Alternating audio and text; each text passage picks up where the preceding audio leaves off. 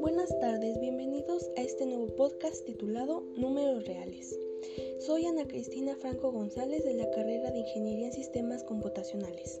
La finalidad de este podcast es conocer la definición, clasificación y propiedades de los números reales.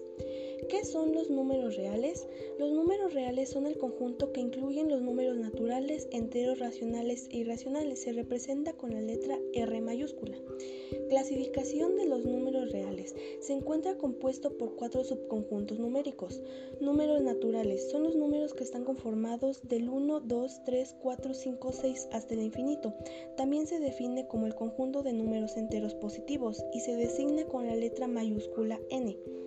Números enteros son el conjunto que comprenden los números del cero, los números enteros positivos y el lado negativo de los números naturales y se designa con la letra Z mayúscula.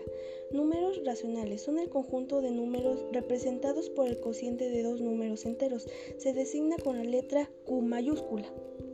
Números irracionales comprenden los números que no pueden expresarse como la división de enteros en el que el denominador es distinto a cero. Se representa con la letra mayúscula I. Propiedades de los números reales. Propiedad conmutativa de la suma.